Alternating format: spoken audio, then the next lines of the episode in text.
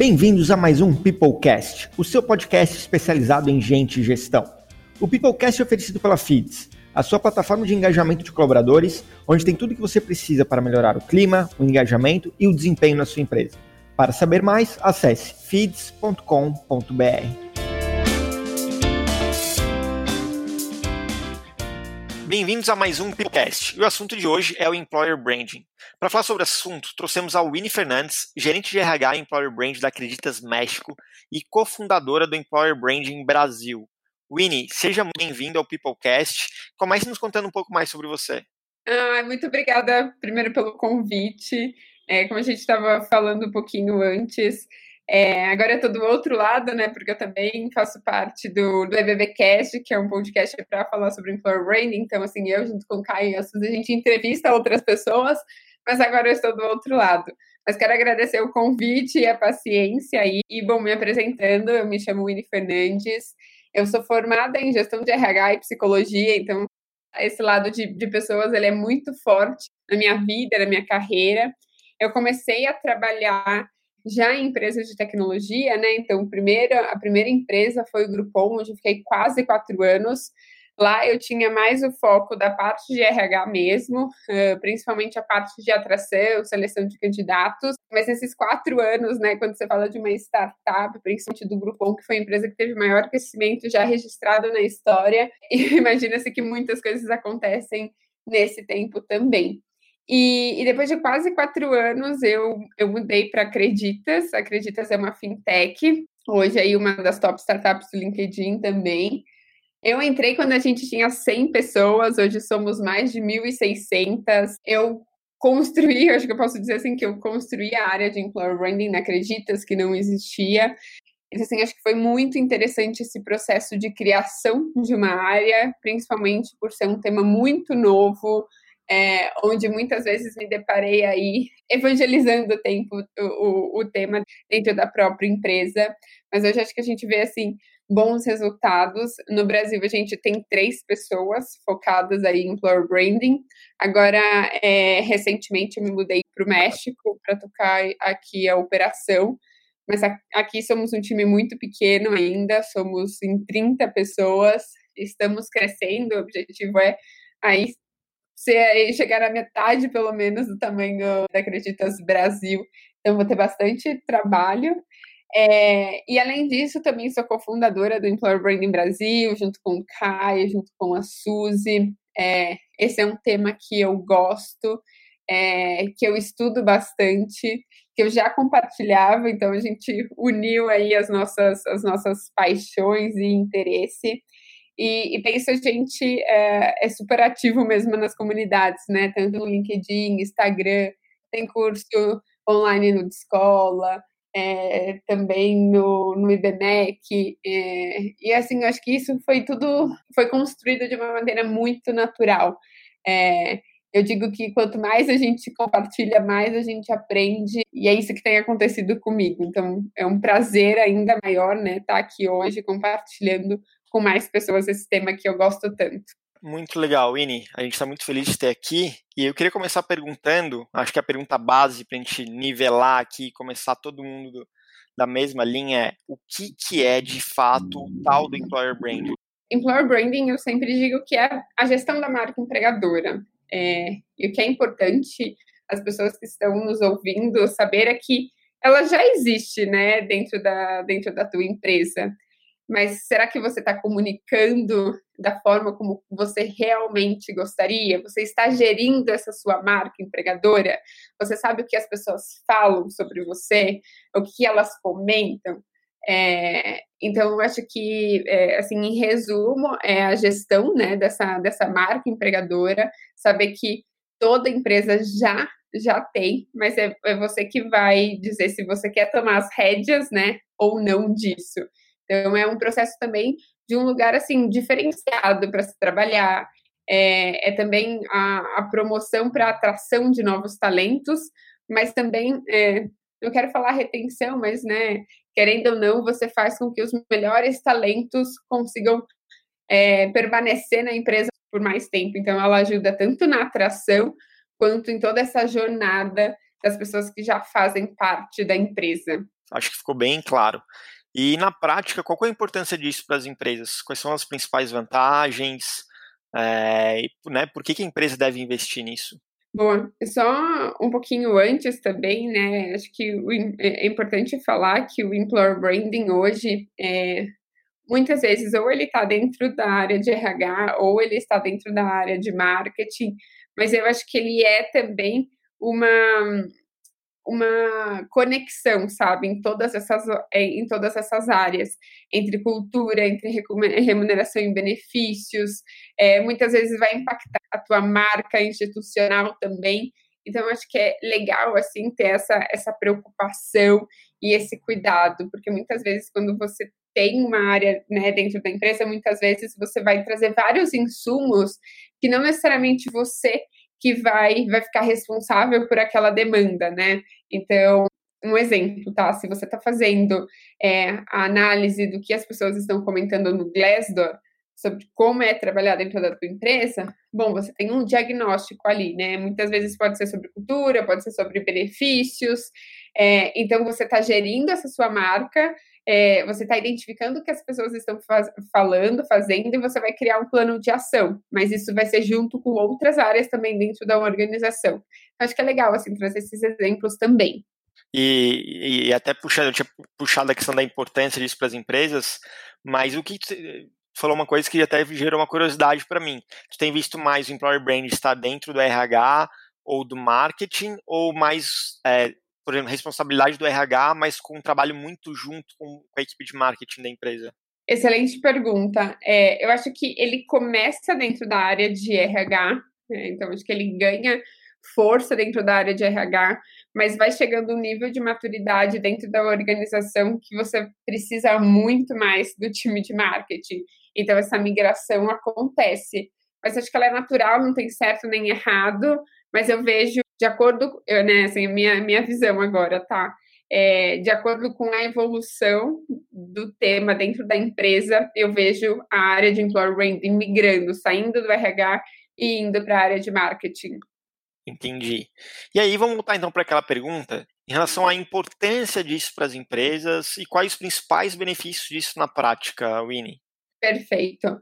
É, acho que tem benefícios de, de, várias, de diferentes formas, né? Eu vejo employer branding impactando, então a marca é institucional mesmo, às vezes agregando valor até mesmo na venda de, de um de um produto ou de um serviço que você oferece, então porque você passa credibilidade, você passa é, você passa a verdade de alguma forma, então, tipo, nossa, tem pessoas reais que, que trabalham aqui, sabe?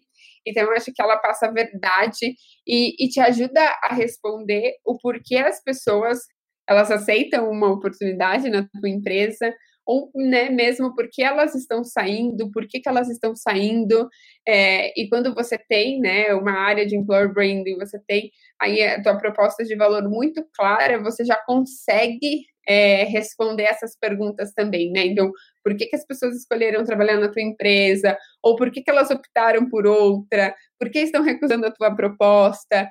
E que histórias, né, os teus colaboradores, né, teus funcionários, eles contam em casa, né, de como é trabalhar dentro, dentro da sua organização.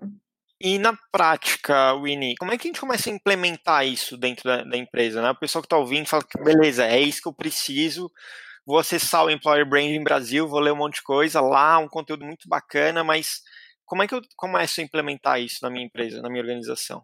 Eu acho que, assim, pensa que primeiro tem estágios do Employer Branding dentro da sua organização. É, muitas vezes eu vejo uma pessoa fazendo diferentes atividades, né? Fazendo employer branding e também fazendo recrutamento. Eu não acho que essa é a melhor forma, porque muitas vezes você vai ficar enviesado e essa nunca vai ser sua prioridade. E também quando você, quando algumas empresas pensam em criar é, grupos para cuidar do, do employer branding, né? Então, diferentes pessoas de diferentes áreas sendo responsáveis. Tipo, esse, é, assim, ninguém tem a prioridade de employer branding, então eu acho que isso também não funciona. Então, ok, você ser uma única pessoa começando essa área dentro da empresa, evangelizando para outras pessoas, mas na prática, como começar? Descubra o que, que, as pessoas estão falando sobre a sua empresa. Então, joga lá no Google é, o nome da tua organização, vê o que sai no LinkedIn, vê o que sai no Glassdoor, uh, se, se existe uma página de carreira ou não. Você vai descobrir muitas coisas, isso eu tenho certeza. Muitas vezes vai ter logos diferentes, vai ter mensagens completamente distorcidas. É, você vai descobrir o que, que as pessoas falam sobre a tua empresa também. É, e você vai conseguir começar a gerenciar isso. Mas primeiro você tem que fazer essa, como o Caio diz, né, essa auditoria online. Né? Eu acho que é um bom primeiro passo para você descobrir como ela está dentro da sua organização. Abraça as oportunidades, então se aproxime dos seus parceiros. É, eu acho que sempre os parceiros eles estão dispostos a ajudar e, e a querer criar um case de sucesso, sabe, é, da, tua, da tua organização, do que você está fazendo. Então, peça ajuda, se você tem, sei lá, um parceiro como o LinkedIn ou como o Glassdoor, e pergunta assim o que, que os, os, melhores clientes deles estão fazendo, que, que ações dentro da organização eles podem te ajudar a fazer, a te dar, é, a, a, ter como suporte. Uh, então, acho que essa é uma boa primeira forma de começar. É, entenda os conceitos, entenda que não tem receita de bolo, porque a gente está falando de estratégia. Né? Então, quando a gente fala de estratégia, a gente não consegue pegar o que deu muito certo dentro de uma empresa e replicar é, para nossa. Eu acho que sim, existe a possibilidade de aprender com erros e acertos que outras pessoas e as organizações tiveram, mas não existe receita de bolo. Em resumo, para fechar, comece fazendo uma auditoria online, que vai ser um excelente primeiro passo. Depois disso, descubra quais são seus parceiros e como que você pode aproveitar ainda mais dessas pessoas e dessas ações que eles vão te proporcionar. E tem algum tamanho mínimo de empresa para começar a fazer isso? Deixa eu te explicar a pergunta. É, às vezes a gente vê as empresas, ah, não, preciso ter no mínimo 50 colaboradores para poder começar a investir nisso e tudo mais. E aí, a minha opinião, depois vou largar na, na tua mão aí essa resposta, mas dando um pouco de contexto, quando a FIDS era bem pequenininha, tinha uns 5, 6 colaboradores, a gente fazia muita ação nas nossas redes sociais de como era legal trabalhar na FIDS, do nosso crescimento, é, dos nossos clientes, falando que a gente estava crescendo um monte. Isso, quando a gente precisou abrir três, quatro vagas de uma vez só, depois cinco vagas de uma vez só, é, isso ajudou muito é, em relação ao processo de recrutamento e seleção, porque um monte de gente já tinha ouvido falar da FIDS, né, sabiam quão legal era trabalhar lá, é, as vagas que a gente tinha disponíveis. Então, qual que, é, qual que é a tua opinião sobre isso?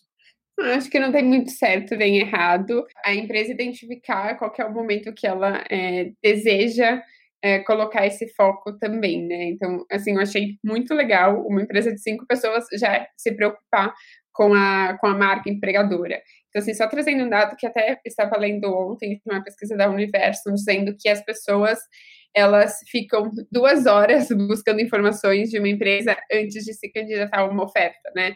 Então, ela busca informações, sei lá, no LinkedIn, no Facebook, no Glassdoor, em no Google e várias outras frentes. É, então, assim, você já tinha alimentado todas essas plataformas com conteúdos dentro da tua organização. Quando você divulgou uma posição, você fez uma determinada campanha, foi muito mais fácil de atingir essas pessoas, porque você já tinha, você já estava contando uma história que provavelmente era real e consistente com o que existia dentro da, da sua organização.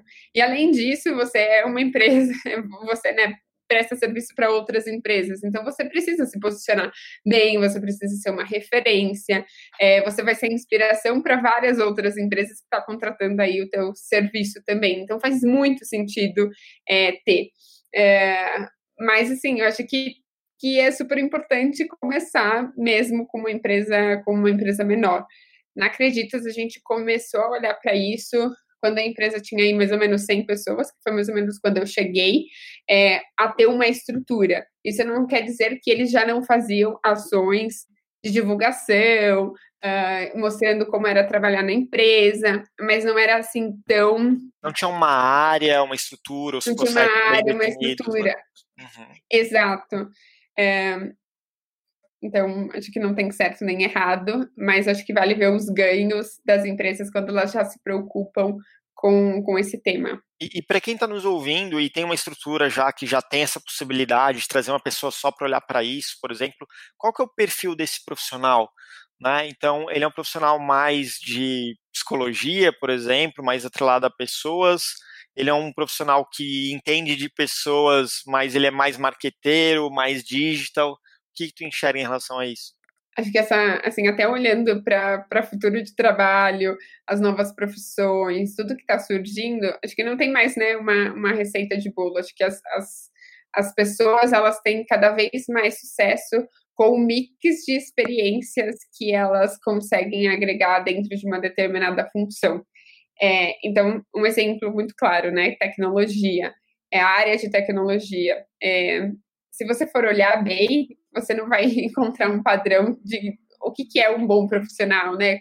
Que formação que ele fez, que faculdade que eu tenho que atingir para atrair esses candidatos. Não, muitos, sei lá, fizeram filosofia, design, uh, engenharia de software, ciência de dados. Então, assim, é um mix e muitos deles, muitas das vezes, nem fizeram faculdade e aprenderam de diferentes formas. E como isso se traduz para a área de employer branding, que também é uma área é, relativamente nova, né? Que a gente vem ganhando, é, que vem ganhando mais espaço e procura nos últimos dois anos.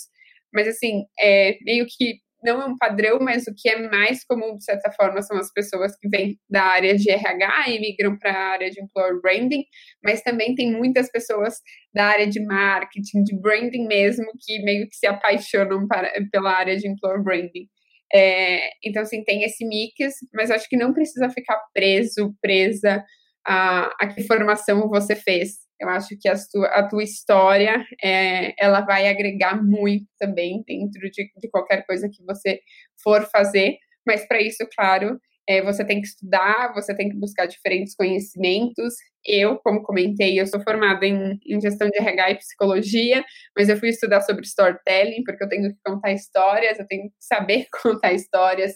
Eu fui estudar sobre user experience, então, como, como se desenha a experiência né, de um cliente ou de um candidato, como que isso funciona. É, então, acho que vale ter somente essas preocupações de que, tipo, você vai ter que estudar muito e diferentes temas também que vão agregar dentro da sua área. Excelente, Winnie. E já chegando na reta final aqui do nosso do nosso episódio sobre employer branding, tem algum conteúdo, site, blog, livro que tu indica para o pessoal acessar? Quem quer saber mais sobre employer branding, o que tu indica de material que a pessoa pode dar uma pesquisada na internet e se aprofundar mais sobre o assunto? Boa assim, querendo ou não, vou fazer um jabá, porque a gente é, leva muitos conteúdos para as pessoas, né, a plataforma Employer Branding Brasil, então é só você buscar isso no Instagram ou também no LinkedIn, tem nosso site com vários artigos, os cursos que eu comentei, tem podcast, então conteúdos de diferentes formas também, é, mas eu acho que vale também você é, fazer uma busca e ver ativamente como que as empresas elas estão se comportando. É, então, um exemplo muito simples é, é, ah, preciso entender e saber sobre é, experiência né, do, do candidato, também quero saber sobre career page, então quais são as grandes referências aí do mercado. Entre no Airbnb, faça cliente ou candidato oculto, se inscreva é, em várias vagas, veja como, isso, como eles se comportam, quais são os tipos de, de mensagens que enviam, os blogs que tem, olha no LinkedIn como que é a estrutura da página também, de cada empresa. É, então, eu acho que um tem os artigos, tem conteúdos que vocês podem explorar, é, que eu já dei de dicas, mas faça esse, esse bench também, sabe, online, de identificar com o que as empresas estão fazendo, grandes cases para você se inspirar, Claro que quando a gente vai traduzir isso para o Brasil, muitas vezes, putz, tudo que eu gostaria de fazer, né, como, sei lá, Heineken ou Airbnb, faz, não consigo nesse momento, mas pensa que é uma evolução, né? Você vai precisar primeiro ir ganhando confiança, credibilidade dentro da organização para ir conseguindo e conquistando mais espaço também. Excelente, muito legal, Winnie. Muito obrigado.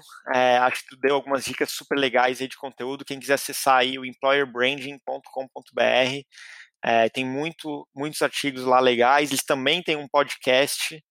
É, e eu gostei muito da ideia de fazer o benchmark com outras empresas, né? Deu o exemplo ali da Heineken e, e, de outras empresas que a gente sabe que fazem um trabalho super fantástico. Talvez a gente não tenha o orçamento da Heineken, mas dá para pegar boas ideias de lá também, né?